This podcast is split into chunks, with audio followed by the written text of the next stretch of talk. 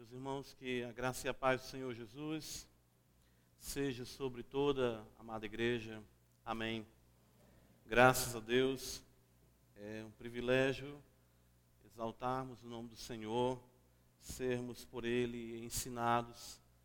Jesus mesmo diz que todos nós seríamos ensinados por Deus. Então cremos que o Espírito de Deus, Ele ah, conduz, continua conduzindo a sua igreja ao aprendizado do Evangelho, a cada vez mais sermos conformados à imagem de nosso Senhor e Salvador Jesus Cristo. E isso, cada dia em que nos reunimos, aos domingos, estamos exaltando o Senhor.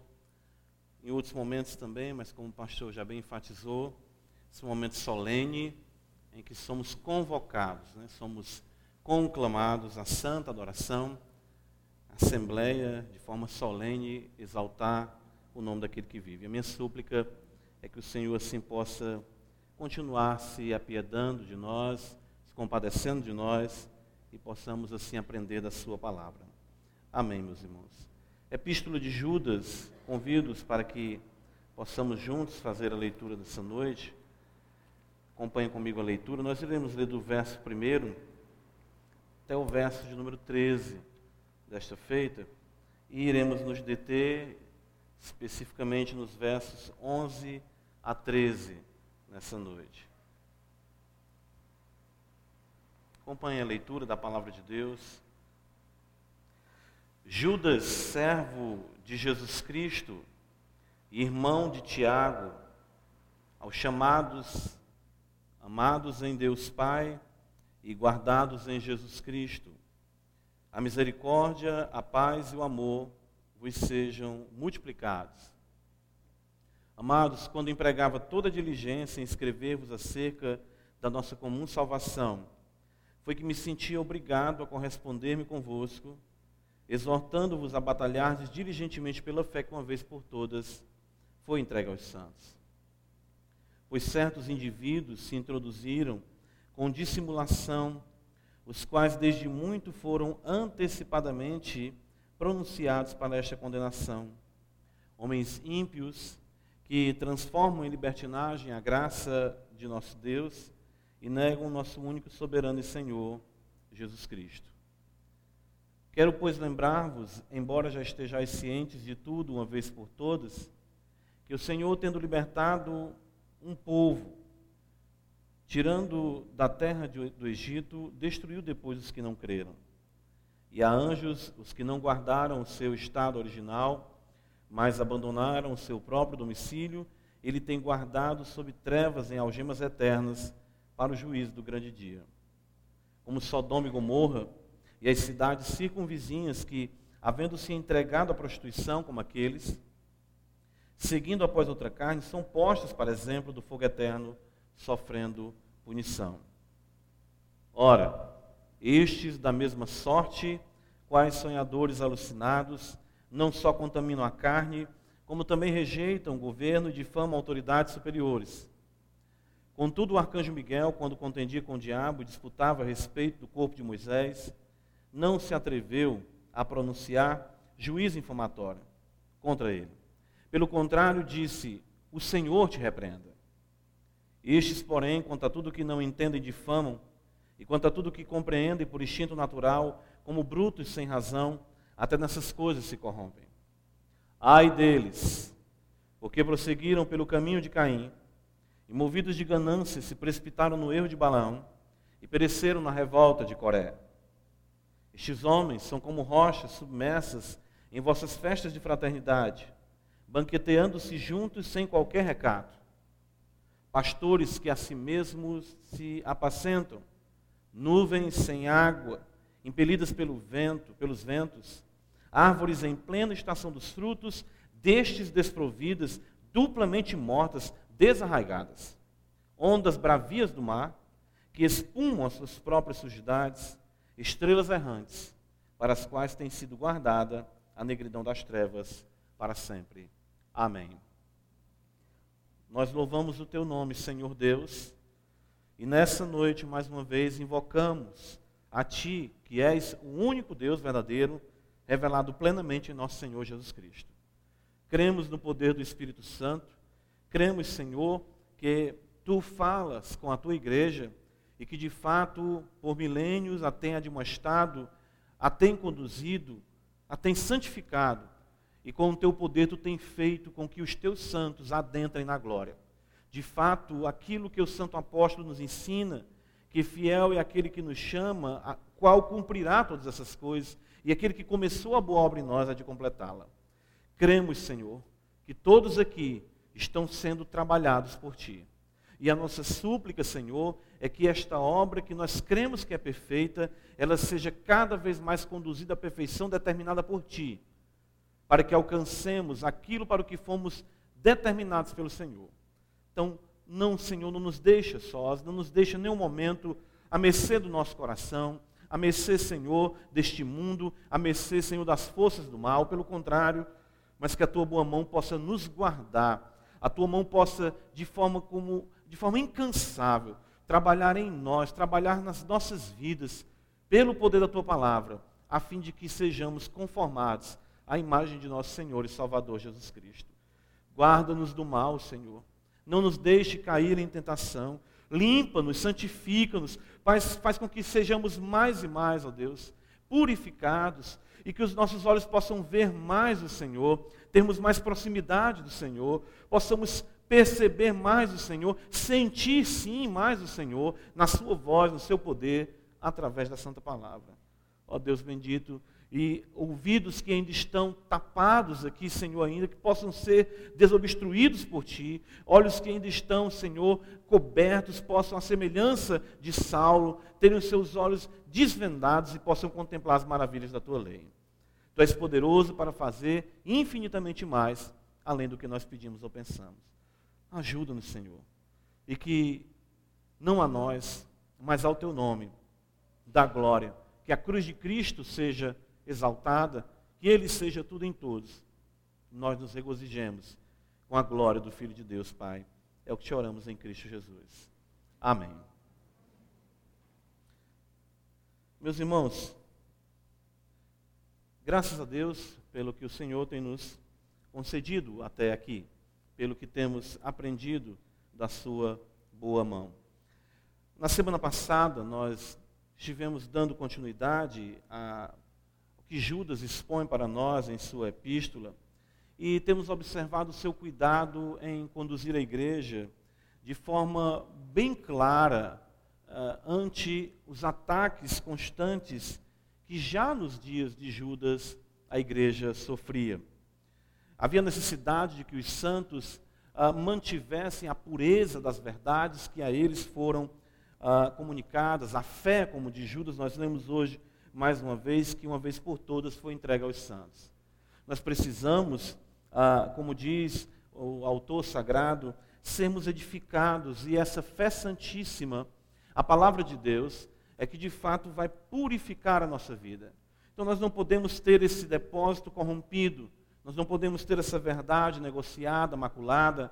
A igreja, de fato, o Santo Apóstolo diz para nós, o apóstolo Paulo, que ela é coluna e baluarte da verdade.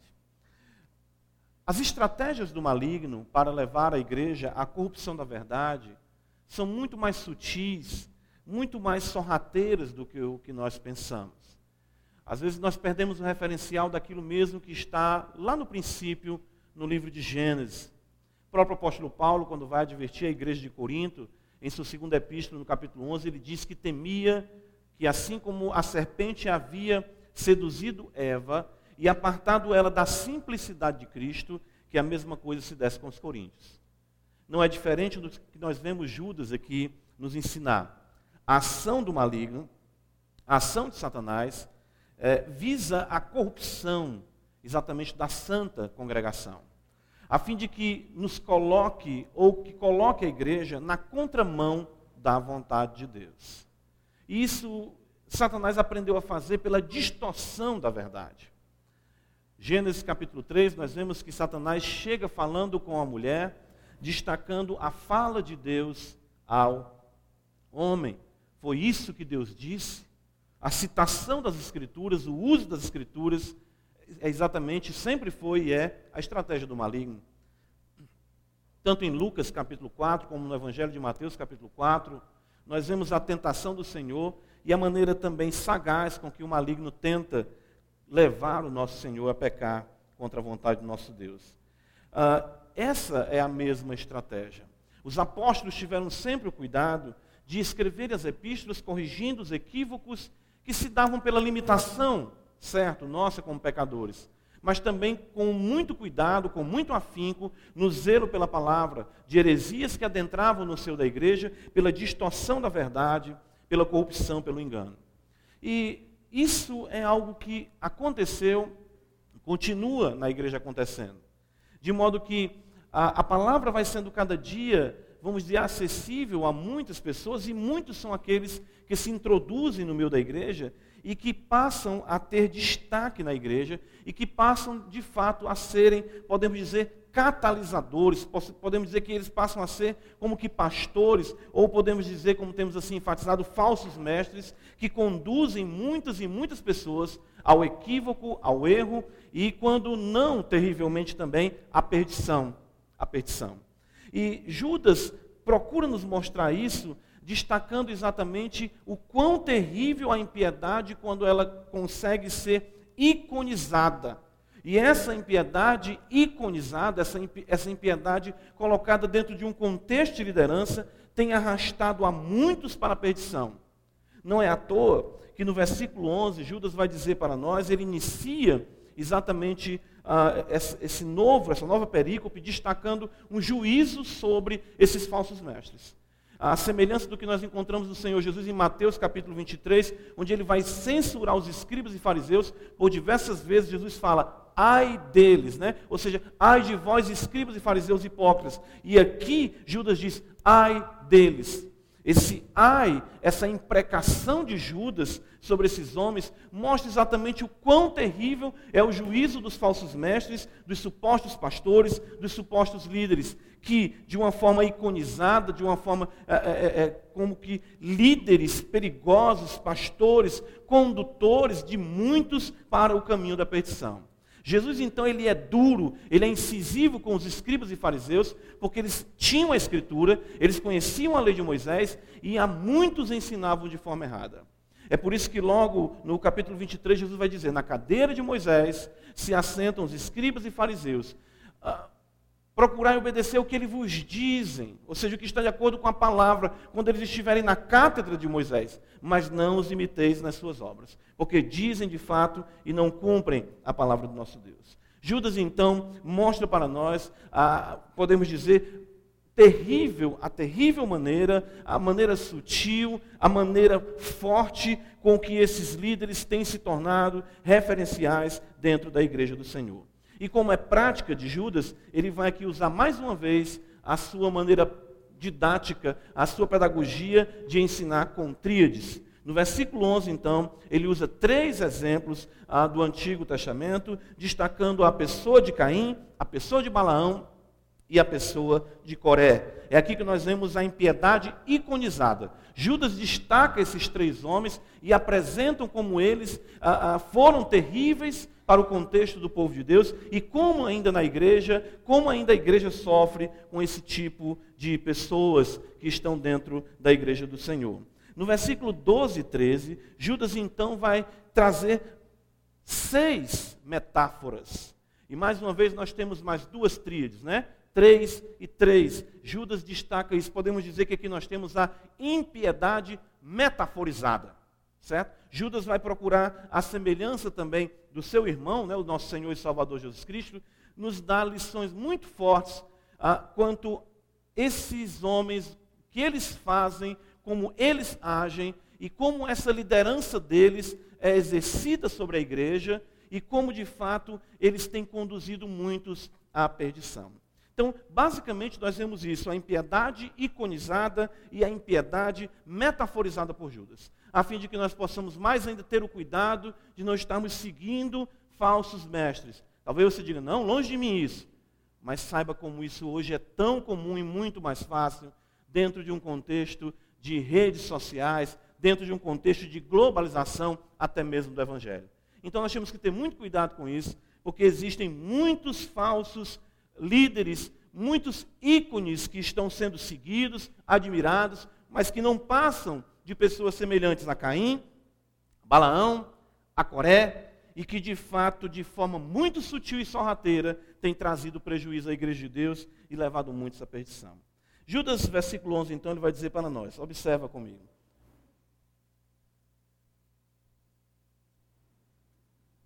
Ai deles, porque prosseguiram pelo caminho de Caim. Ah, pelo caminho de Caim, foram movidos pela ganância, se precipitaram no erro de Balaão e pereceram na revolta de Coré. Primeiro de tudo, observem que esses três homens, eles estão muito próximos, podemos dizer que eles gravitam dentro de uma realidade ah, divina. Como assim, pastor? Veja bem, nós temos aqui pessoas que estavam muito próximas a Deus e muito próximas, podemos dizer, ao povo de Deus. No relato de Gênesis, no capítulo 4, nós sabemos da história de Caim, e que Caim é apresentado ali como ah, o primogênito, ou seja, Caim e depois Abel, se formos observar a ordem estabelecida pelo autor sagrado. Caim, então, nós sabemos, ele apresenta o culto a Deus, mas não um culto de forma que agrade ao Senhor. Em Gênesis capítulo 4, observa comigo, a Escritura diz para nós o seguinte: um texto que é bem conhecido, mas que nós muitas vezes não atentamos. Diz para nós no versículo de número Primeiro, coabitou o homem com Eva, sua mulher. Esta concebeu e deu à luz a Caim. Então disse: Adquiri um varão com o auxílio do Senhor. Alguns até entendem que Eva que já tinha esperança de que Caim fosse aquele prometido em Gênesis 3,15. Depois deu à luz Abel, seu irmão. Abel foi pastor de ovelhas e Caim lavrador. Aconteceu que no fim de uns tempos, trouxe Caim do fruto da terra uma oferta ao Senhor. Abel, por sua vez, trouxe das primícias do seu rebanho e da gordura deste. Agradou-se o Senhor de Abel e de sua oferta, ao passo que Caim, ao passo que de Caim de sua oferta não se agradou.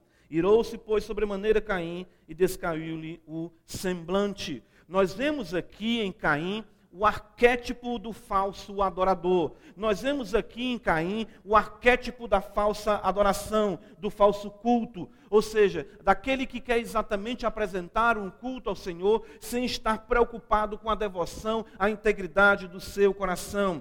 É notório para nós que o autor sagrado diz que Deus não atentou para Caim, Deus não se agradou de Caim.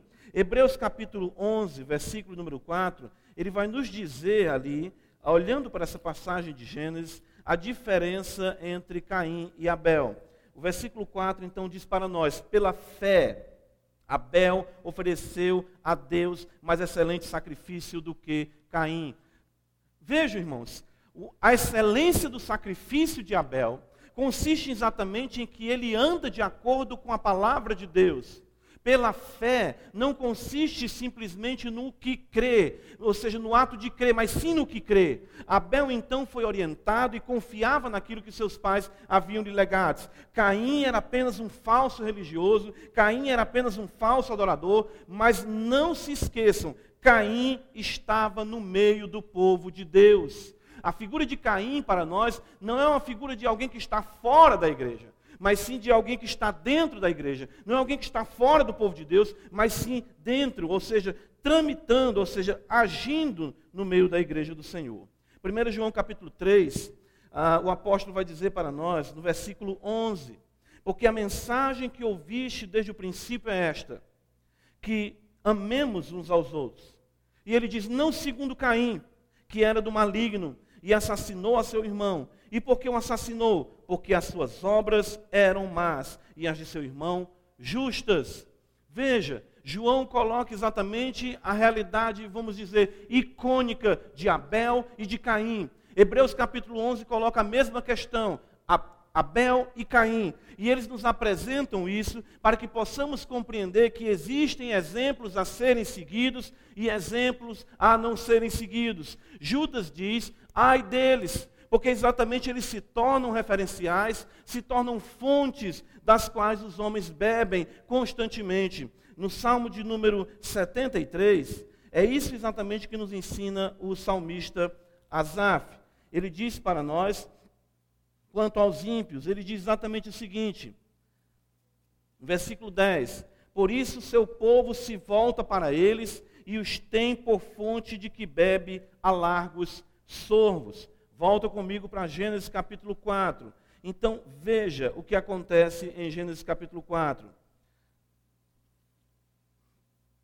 Versículo de número 23. E disse Lameque às suas esposas, Ada e Zilá, ouvi-me. Vós, mulheres de Lameque, escutai o que passo a dizer-vos. Matei um homem porque ele me feriu, e um rapaz porque me pisou. Sete vezes se tomará vingança de Caim, de Lameque, porém, setenta vezes sete.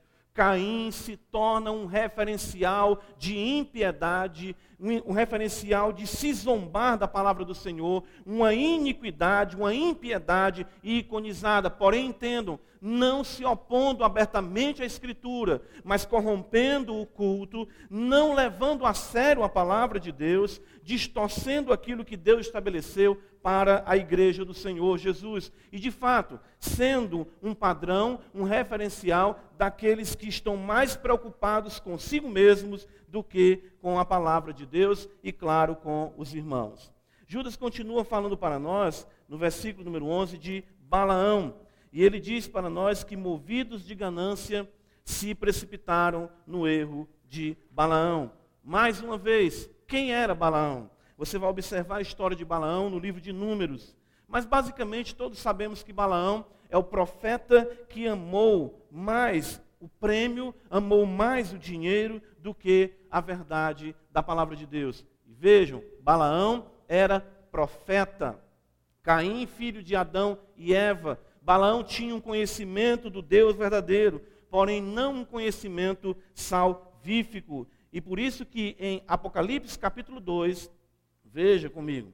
Apocalipse capítulo 2, Jesus vai repreender a igreja de Pérgamo, dizendo no versículo 14: Tenho todavia contra ti algumas coisas, pois que tens aí os que sustentam a doutrina de Balaão, o qual ensinava a Balaque a armar ciladas diante dos filhos de Israel, para comerem coisas sacrificadas aos ídolos e praticarem a prostituição. Ou seja, mesmo depois de muitos anos, de milhares de anos, aquilo que Balaão vivenciou, ou seja, uma proximidade com Yahvé, com Deus verdadeiro, mas ainda assim amando mais o dinheiro. Ou seja, ele tinha em primeiro lugar e acima de tudo o seu lucro e visava isso de forma intensa, ao ponto de nos dizer o apóstolo Pedro, na sua segunda epístola, que ele, mesmo sendo advertido pelo animal de carga, ele continuou conversando com aquele animal, e em nenhum momento Balaão para para pensar e dizer: Deus está me admoestando, mas não, ele troca conversa com a própria jumenta, mostrando a bestialização do seu ser ao valorizar mais o dinheiro, a glória humana, do que a glória de Deus. Porque de fato, quando o homem ignora a vontade de Deus, ele se torna pior do que as bestas, ou seja, a bestialização traz exatamente esse, o pecado traz exatamente essa bestialização e endurecimento do coração. Judas continua falando para nós de Coré ele diz que eles pereceram na revolta de Coré. Eu quero chamar sua atenção para Números capítulo 16. Abra comigo a escritura. Coré era o líder né, que conduziu a ruína, não somente ele, mas outros líderes e mais ainda milhares de pessoas. Observa quem era Coré. Número 16 diz para nós: Coré filho de Sá, filho de Coate, filho de Levi. Coré fazia parte da família sacerdotal, fazia parte ah, da família dos coatitas, que tinham a seu encargo a condução da mobília sagrada do tabernáculo. No versículo de número 2 diz para nós que eles se levantaram perante Moisés com 250 homens dos filhos de Israel, príncipes da congregação, eleitos por ela, varões de renome. Veja quão forte é a liderança de Coré. Ele consegue arrebanhar 250 líderes da nação de Israel. Ou seja, ele tinha realmente respaldo, ele fazia parte da mesma família que Moisés, que Levi também fazia, que Arão também fazia. E nós observamos como esse homem usa a sua liderança e consegue um secto de grande impacto e significância no meio do povo de Deus. É, é, é interessante que em Números capítulo 16, versículo 49, diz que os que morreram daquela praga foram 14.700. Então, pela ímpia, pela ímpia liderança de Coré, nós observamos no mínimo 14.950 pessoas morrerem. E tudo isso pela fome do poder, pela fome da glória, pela fome de se estar à frente de tudo e de todos. Ou seja, Coré conseguiu também, a semelhança de Caim, ter os seus seguidores, a semelhança de Balaão, ter os seus seguidores com a sua doutrina. Ah, e vemos aqui Coré também de forma intensa se opondo à liderança constituída e estabelecida pelo Senhor. E Coré, Moisés chega a dizer para eles: ele diz aqui exatamente isso para nós, ou seja, não basta vocês de fato serem ah, uma família abençoada pelo Senhor. No versículo 9, ele diz assim: Moisés fala: Acaso para vós outros é coisa de somenos que Deus de Israel separou de vocês de toda a congregação para vos fazer chegar a, a si, a fim de cumprir o serviço do tabernáculo? E vocês agora querem também o sacerdócio? Vocês querem também essa liderança que foi dada por Deus a mim, no caso Moisés falando, a Arão. Irmãos, percebam, homens que estavam muito perto. Nós findamos o sermão na semana passada destacando isso. Caim oferecia sacrifício, oferecia realmente culto a Deus, um culto falso, distorcido, não fundamentado na fé, na Escritura. Observamos aqui Balaão, que era um homem que recebia os oráculos de Deus ao ponto de dizer que queria ter a morte, queria realmente ter a morte do justo, como o, o povo de Israel era, ou seja, um povo justo.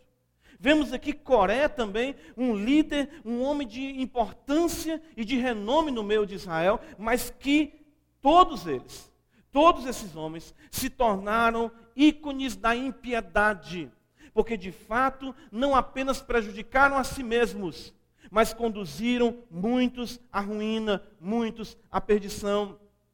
Em número 16, ah, observa aqui no versículo 41, é, é, tão, é tão cega a atitude do povo que esses homens, no caso aqui de Coré principalmente, eles conseguiram seduzir a nação, mesmo Deus matando Coré de forma sobrenatural, a terra se abriu e tragou toda a sua casa e os que com ele estavam.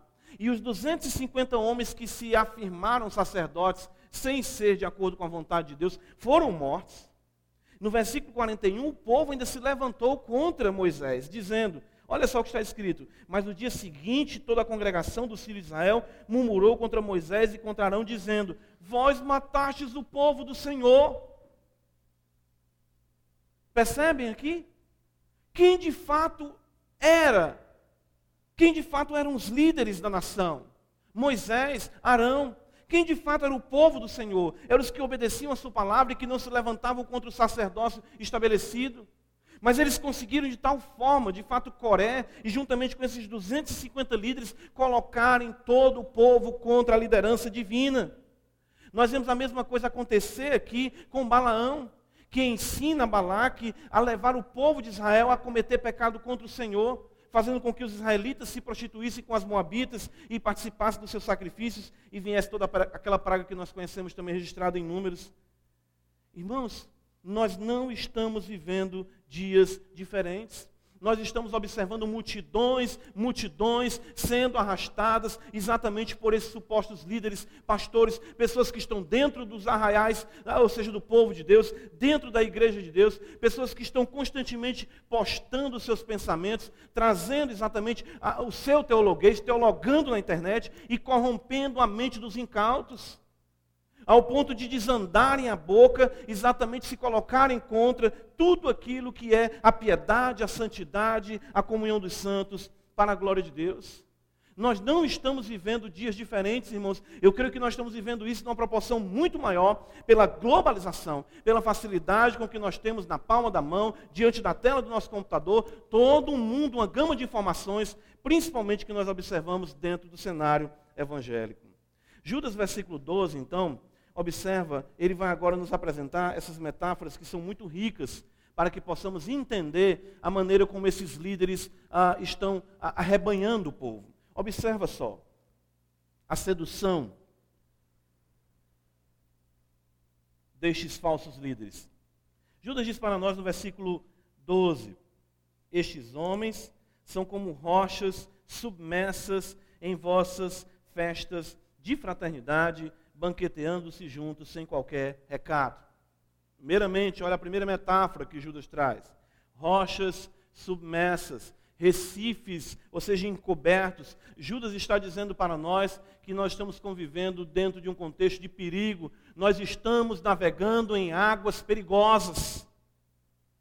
Pessoas que exatamente parecem que vão ser bênção para a igreja, mas que estão exatamente com as suas, a, a, a sua teologia pontiaguda, firina, preparada para destruir a primeira embarcação que por ali passar.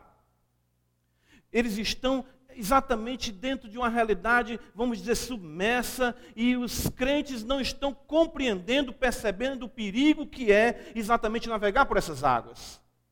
A qualquer momento, e de fato muitos estão já perecendo, estão sendo destroçados nestes recifes, porque não têm percebido o perigo desses homens. Ah, mas ele é Caim, irmão de Abel. Qual o problema? Ele é Balaão, é um homem que conhece a Deus, é Coré. Esses homens eram nomes de renome. Eram pessoas realmente que estavam no meio do povo de Deus, pessoas que realmente tinham importância, porém estavam ali para arruinar todos aqueles que viessem a comungar dos seus pensamentos, das suas práticas, da sua teologia. Veja que Judas diz para nós que eles agem de forma sorrateira e sutil diz para nós que eles estão em nossas festas de fraternidade e banqueteando-se juntos sem qualquer recato. Ou seja, nós vemos aqui que eles conquistam a confiança e o espaço entre os santos, mediante o que? Carisma, mediante o que? A realidade do socializar. Mas eu gosto tanto desse pastor, eu não gosto do meu pastor, meu pastor é abusado demais. Pensa no pastor abusado, mas o pastor ali da internet, ó, aquele irmão ali, eu gosto demais da maneira como ele trata as coisas. Não convive, não conhece. Eu fico surpreso como as pessoas trocam rapidamente o referencial das suas vidas por um referencial que eles não têm nenhum conhecimento. O pastor que está na igreja há 10, 15, 20 anos, ensinando, pregando a palavra de Deus, não serve mais de referencial. Mas aquele que aparece ali na internet, que com o seu carisma, que se banqueteia juntamente com os outros, que tem uma, uma facilidade de se socializar, de ter muitos seguidores, de ter muitas curtidas, de ter muitos likes, esses se tornam de fato muito bem-vindos nas festas de fraternidade.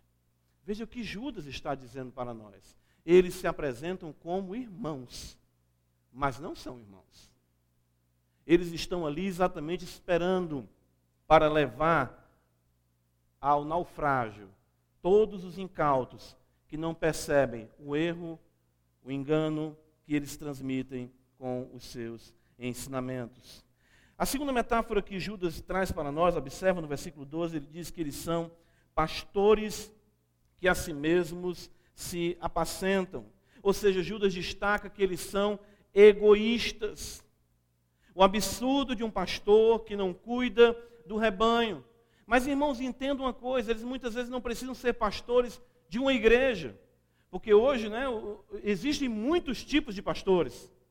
E o que nós dizemos com esses tipos de pastores são aqueles que se tornam líderes, os ícones, e que são os formadores de opiniões da teologia hoje em dia. São os formadores exatamente dos conceitos que estão prevalecendo no Facebook, enfim, em tantos outros meios aí de comunicação das redes sociais. Mas é exatamente essa característica deles. Eles se dizem condutores que conduzem o povo de Deus, mas de fato eles estão apacentando a si mesmos. O que é o apacentar da ovelha? Salmo 23 nos diz isso. Ele, o pastor verdadeiro, ele nos conduz aos pastos verdejantes, nos leva para junto das águas tranquilas, refrigera a alma, nutre, protege, zela pelo rebanho.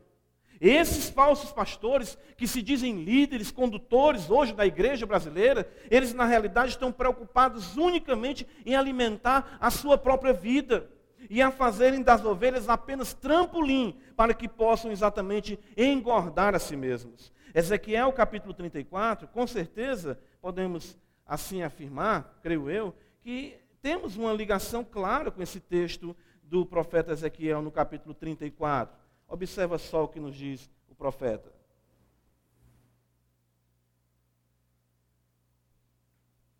Veio a mim a palavra do Senhor, dizendo: Filho do homem, profetiza contra os pastores de Israel. E diz-lhes: Assim diz o Senhor Deus: Ai dos pastores de Israel que se apacentam a si mesmos. Não apacentarão os pastores as ovelhas? Versículo 8: Tão certo como eu vivo, diz o Senhor Deus, visto que as minhas ovelhas foram entregues à rapina e se tornaram pasto para todas as áreas do campo, por não haver pastor, e que os meus pastores não procuram as minhas ovelhas, pois se apacentam a si mesmos e não apacentam as minhas ovelhas. Evangelho de João, capítulo 21, eu quero que você observe então com isso algo que é muito determinante. Esses homens, irmãos, esses uh, youtubers famosos da teologia, esses pastores midiáticos, eles não estão preocupados com a nossa vida, eles estão preocupados unicamente em se promoverem, em apacentarem a si mesmos. Claro que eu não estou generalizando, mas hoje, de um certo modo, nós não podemos nem exagerar quando afirmamos que talvez 90% de todo esse material produzido visa o próprio interesse dos seus, eh, dos seus promotores, ou seja, daqueles que estão investindo nisso tudo porque não é com o objetivo de edificar a igreja de Deus, não é com o objetivo de conduzir a igreja de Deus à piedade. Evangelho de João capítulo 21, versículo 15 a 17, Jesus vai falar para Pedro, nós conhecemos, uh, Jesus fala para ele assim: Simão, filho de João, tu amas-me amas mais do que estes outros? Ele respondeu: Sim, Senhor, tu sabes que eu te amo. Ele disse: Apacenta os meus cordeiros. E mais uma vez Jesus pergunta: uh, Simão, filho de João, tu me amas? Ele respondeu: Sim, Senhor, tu sabes que te amo. Disse-lhe Jesus: Pastoreia as minhas ovelhas. Pela terceira vez, Jesus perguntou: Simão, filho de João, tu me amas? Uh, Pedro entristeceu-se por ele ter lhe dito pela terceira vez: Tu me amas? E respondeu-lhe: Senhor, tu sabes todas as coisas, tu sabes que eu te amo. Jesus lhe disse: Apacenta as minhas ovelhas. Essas pessoas não amam a Cristo. Jesus está dizendo que aqueles que o amam, amam as suas ovelhas. Não fazem delas simplesmente trampolim, não fazem delas simplesmente uma matéria-prima para se promoverem, para crescerem, para se destacarem. Os falsos mestres, eles conseguem ser ícones de fato da maldade com doutrinas e ensinamentos que de forma sorrateira e sutil, dizendo-se irmão, abraçando o povo de Deus, conseguem disseminar o veneno que os afasta do Senhor. Nós temos que ter muito cuidado com isso. Judas continua ainda com suas metáforas, e ele diz para nós, na terceira metáfora, que esses homens são como nuvens sem água, impelidas pelos ventos. Ou seja, são pessoas que trazem falsas expectativas. Falsas expectativas. No livro de Provérbios, capítulo 25, a Escritura nos diz no versículo número 14, observa só, como nuvens e ventos que não trazem chuva, assim é o homem que se gaba de dádivas que não fez. Percebam o quanto está ligado aqui. Parece que vai realmente cair uma chuva serôdia, que vai realmente abençoar a terra, que vai realmente abençoar a igreja mas só faz nublar. É uma ventania. Fecha o tempo, mas água que dá vida, que é bom, nada, porque eles não têm água nem para si mesmos. Percebam, irmãos, isso. É um estardalhaço muito grande para produtividade nenhuma. É isso que ele nos afirma na próxima metáfora. Árvores, ele diz para nós, Judas, que são árvores em plena estação dos frutos destes desprovidas, duplamente mortas, desarraigadas. E claro que nós lembramos do Senhor Jesus que chegou naquela figueira e viu que era época de fruto. E por ela não dar fruto, Jesus amaldiçoou aquela figueira, ela secou até a raiz. Claro que nós observamos um eco desse ensinamento aqui em Judas. árvores frondosas, pessoas que realmente se destacam, muita fala, muita conversa, muito conhecimento, muito título, mas não alimentam ninguém, não trazem vida a ninguém. Mas as pessoas iludidas pela expectativa da água que vai cair, na expectativa dos frutos que vão cair ou que vão ser providos ali, continuam seguindo esses ícones que não passam de impiedade iconizada. Jesus mesmo falou para nós no Evangelho de Mateus, capítulo 7, a partir do verso 16, que nós devemos conhecer a árvore pelos seus frutos. Irmãos, uma árvore para frutificar não é uma coisa instantânea. Às vezes nós conhecemos alguém na internet, ou alguém na TV, ou alguém com quem conversamos, e já dizemos: ah, essa pessoa de fato, ela é cristã, é um mestre, é um pastor, é um líder, é um pregador. Leva tempo até que uma árvore apresente de fato quem ela é. E essas pessoas são produzidas apenas em algum clique, em algum botão, ou alguma exposição nas mídias, como nós vemos, e não podemos dizer de forma nenhuma que os frutos que elas produzem são realmente vindos da parte de Deus, porque nem fruto elas têm. Judas continua dizendo para nós, ainda na metáfora, no versículo 13, na penúltima metáfora, que eles são ondas bravias do mar, que espumam as suas próprias sujidades. Livro do profeta Isaías, capítulo 57.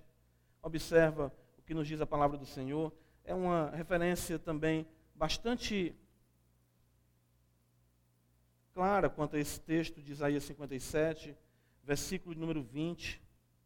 A palavra de Deus diz assim para nós: Mas os perversos são como o mar agitado, que não se pode aquietar, cujas águas lançam de si lama e lodo. Irmãos, tanto a ideia de instabilidade caracteriza os falsos mestres. Lembra de Tiago, capítulo 1, que ele fala que um homem que não tem fé é semelhante às ondas do mar. Mas o foco de Judas aqui mais intenso é pela sujidade que eles trazem à tona. E eu fiquei e fico impressionado com o linguajar imundo, grotesco, com que hoje as pessoas se dizem representantes do Evangelho de Cristo palavras chulas, palavras realmente que não expressam a mansidão, a humildade, a simplicidade, a pureza que é em Cristo Jesus. É por isso que Judas diz que não tem como você não observar essa sujidade, essa impetuosidade para o mal, é algo que está constantemente na vida deles. E o que é interessante é que hoje em dia isso é motivo de louvor por parte da comunidade que se diz evangélica. Se o camarada tem a boca suja, se ele usa palavrões, mesmo dentro de um contexto teológico, dizem que ele é arrojado, que ele é diferenciado, que ele não está preocupado com a opinião de ninguém. Mas se esquecem exatamente do que está escrito em Mateus 12, em Marcos 12, 34, que diz que a boca fala do que está cheio o coração. As sujidades que vêm desses homens expressam de fato a impetuosidade, a iniquidade que existem em seus corações. Por fim, Judas vai dizer para nós que eles são como que estrelas errantes. Observa, estrelas errantes para as quais têm sido guardadas a negridão das trevas para sempre. Ou seja, eles brilham, até brilham. Eles estão em lugar elevado de destaque. Porém, para aqueles que estão, que estão de fato velejando, que estão ah, de fato ah, singrando no mar, que estão enfrentando todas essas tempestades, eles têm que conhecer as estrelas que servem de orientação para eles. Isso está muito vinculado ao que Judas disse logo aqui, que eles são como rochas submersas. Eu preciso conduzir, antigamente, principalmente, as embarcações se conduziam por, pelos astros observando onde se encontravam as constelações para saberem que rumo estavam seguindo. Mas esses homens são desorientados e continuam orientando os incautos para o mal, apesar de estarem em posição elevada e em lugar de destaque. Percebem, irmãos, quanto Judas se preocupa com o rebanho para o qual ele escreve. Onde ele observa a iniquidade iconizada de pessoas que estavam próximos ao, próximos ao povo de Deus. E também ele destaca como esses homens atuam, como eles agem no meio da igreja, trazendo ruína, trazendo petição. Eu quero concluir trazendo algumas considerações para nós diante do que temos visto aqui, que o santo escritor nos trouxe. Caim, Balaão e Coré, todos orbitavam em uma atmosfera cristã, vamos colocar aqui entre aspas, ou seja, com o povo de Deus. E desfrutavam de posições privilegiadas dentre os santos. Cuidado! Isso não é tudo. Ou seja, ter destaque, ter posição, ter nome, não é tudo. Esses homens conseguiram destaque, conseguiram posição, mas eram exatamente ícones do mal. Se tornaram ícones da impiedade. Nós temos que estar atentos a isso, irmãos.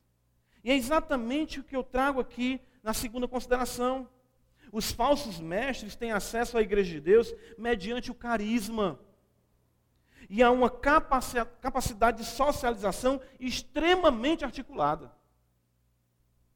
Por isso a igreja tem que deixar de ser ingênua. Isso não são palavras minhas, Paulo diz em Efésios 4. Observa, versículo número 14. Paulo diz para que não mais sejamos como meninos, agitados de um lado para o outro e levados ao redor por todo o vento de doutrina, pela artimanha dos homens, pela astúcia com que induzem ao erro. Às vezes eu fico preocupado com essa facilidade. Às vezes os irmãos mandam para mim ah, os links, ou do YouTube, ou seja o que for. Pastor, olha aqui essa mensagem. Pastor, olha aqui esse meu irmão. Isso aqui não é o que a Escritura ensina. A vida dessa pessoa aqui também, se você não conhece, é isso. Não sabia, por conta de que? Dessa ingenuidade. De que se falou em Deus, se falou em Cristo, ou que se diz reformado, consequentemente, as pessoas abrem os ouvidos, abrem o entendimento, e quando vão perceber, estão articulando ensinamentos que são contrários às Escrituras. Tem pessoas que, de fato, não consideram nem o seu pastor como seu pastor, mas sim aqueles que os norteiam pela internet hoje. Eu fico pensando, irmãos, ah, como será a nossa geração, sabe? Assim, objeto de estudo, não sei, daqui a 100 anos. Diante de tudo que a gente está vivendo, desses teólogos pré-prontos, né? E já conseguem a fama em poucos instantes e arrebanham muitas pessoas para a perdição. Em terceiro lugar, muitos naufragam na fé por não obedecerem o ensino apostólico. 1 Coríntios 15, 33, Paulo diz que as más conversações corrompem os bons costumes. Valorizam demais a amizade, o carisma, do que a fidelidade à palavra de Deus. Quero saber se você meu amigo desde quando a gente era picholotim, não. Se você, meu amigo, meu irmão, que nesse momento se afirma, meu irmão, não caminhar de acordo com a palavra de Deus, tome o seu rumo, que eu quero continuar seguindo e amando o Senhor Jesus Cristo. Em Deuteronômio, quando Moisés fala de se levantar um falso profeta, ele diz: Ainda que a mulher do teu amor, o teu amigo mais chegado, venha e te diga: sigamos após outros deuses, não o ouvirá. Pelo contrário, o tomará pela mão, o levará à tenda da congregação, e a tua mão será a primeira a apedrejá-lo. A gente tem que parar com isso. A gente tem que parar com essa questão de achar que fidelidade às pessoas é mais importante do que fidelidade a Deus, de que agradar os homens é mais importante do que agradar a Deus. Pessoas que tomam as dores, até mesmo em ambiente uh, virtual por outras pessoas, não porque é meu amigo, tenho consideração, tenho respeito, se não está com a verdade, não merece respeito.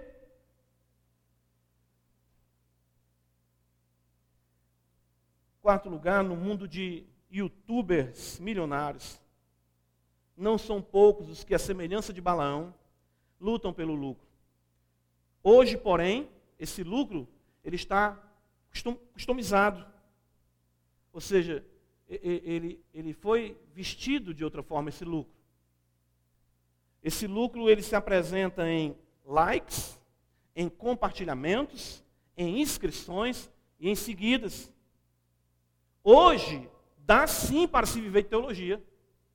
É só ser atrevido, arrogante e ter uma boca suja e desafiadora de tudo e de todos, que você ganha muito dinheiro pela internet. Dá sim para fazer para ganhar dinheiro com a teologia desse modo aí, dá. É por isso que são pastores que a si mesmos se apacentam. Esses vídeos, essas postagens, esses artigos, visam apenas o ganhar notoriedade para serem remunerados por essas, essas mídias, pelo, pelo mundo virtual. Dá sim. E se você for irreverente, se você tiver uma boca suja, aí é que aumenta. 5 milhões de visualizações, olha aí. Quanto é que ele vai receber por mês do YouTube? Não é? Então dá sim. Balaão, ele exatamente queria o dinheiro. Certo? Ele queria dar um jeito de exatamente manter a, a, esse dinheiro consigo, obedecendo aquilo que Deus tinha estabelecido para ele. Por fim, irmãos, sejamos o oposto de toda essa triste realidade. Em vez de Caim, que corrompeu o culto, eu gosto sempre de observar isso, ler a Escritura como ensinava Jonathan Edwards, ler a Escritura contra você mesmo. Em vez de agir como Caim, em vez de oferecer um culto falso, sejamos como Abel. Amemos ao Senhor, adoremos o seu nome e apresentemos o sacrifício a ele de acordo com a sua palavra. Em vez de Balaão, que de todas as formas tentou negociar a verdade pelo dinheiro que estava ali ah, proposto a ele por Balaque. Seja como Pedro, que quando Simão disse, quer quanto pelo dom do Espírito Santo, ele disse, o teu dinheiro seja contigo para a tua perdição. Não negocie o dom de Deus, não negocie as coisas de Deus. Em vez de Coré, que não suportava ser liderado, e fomentou 250 líderes do povo de Deus a se oporem a Moisés, e ainda morreram mais 14.700 pessoas. Sejamos como Josué. Toda essa confusão acontecendo, e a Escritura define Josué como servidor de Moisés. Josué, filho de Num, servidor de Moisés, não se apartava da porta da tenda da congregação. Todo tempo ouvindo, todo tempo aprendendo, todo tempo servindo. Frutificando e vivendo em comunhão com o Senhor e com o seu povo. O livro de Miqueias, capítulo 6, e eu findo com esse versículo, eu creio que ele define muito bem o que nós devemos ser como povo de Deus. O que nós devemos fazer como igreja do Senhor. Miqueias 6, versículo 8, ele vai dizer para nós, ele te declarou, homem, que é bom, o que é bom e o que é que o Senhor pede de ti. Que pratiques a justiça, ames a misericórdia e andes humildemente com o teu Deus. O mais só visa realmente corromper a nossa vida, o mais só visa trazer exaltação ao ego humano. Tenhamos cuidado. Temos cuidado, porque a iniquidade ela está iconizada e de forma sorrateira, arrebanhando a muitos para longe da causa do Evangelho de nosso Senhor e Salvador Jesus Cristo. Amém. Graças te damos, ó Pai, e suplicamos o teu favor, a fim de que possamos seguir aqueles que em coração puro invocam o Senhor, como diz o Santo Apóstolo. Ajuda-nos, Senhor, a viver a vida comum do lar, cuidarmos do que é nosso e amarmos a igreja do Senhor até aquele dia em que o Senhor ou venha buscar a tua igreja ou nos leve para ti em Cristo Jesus.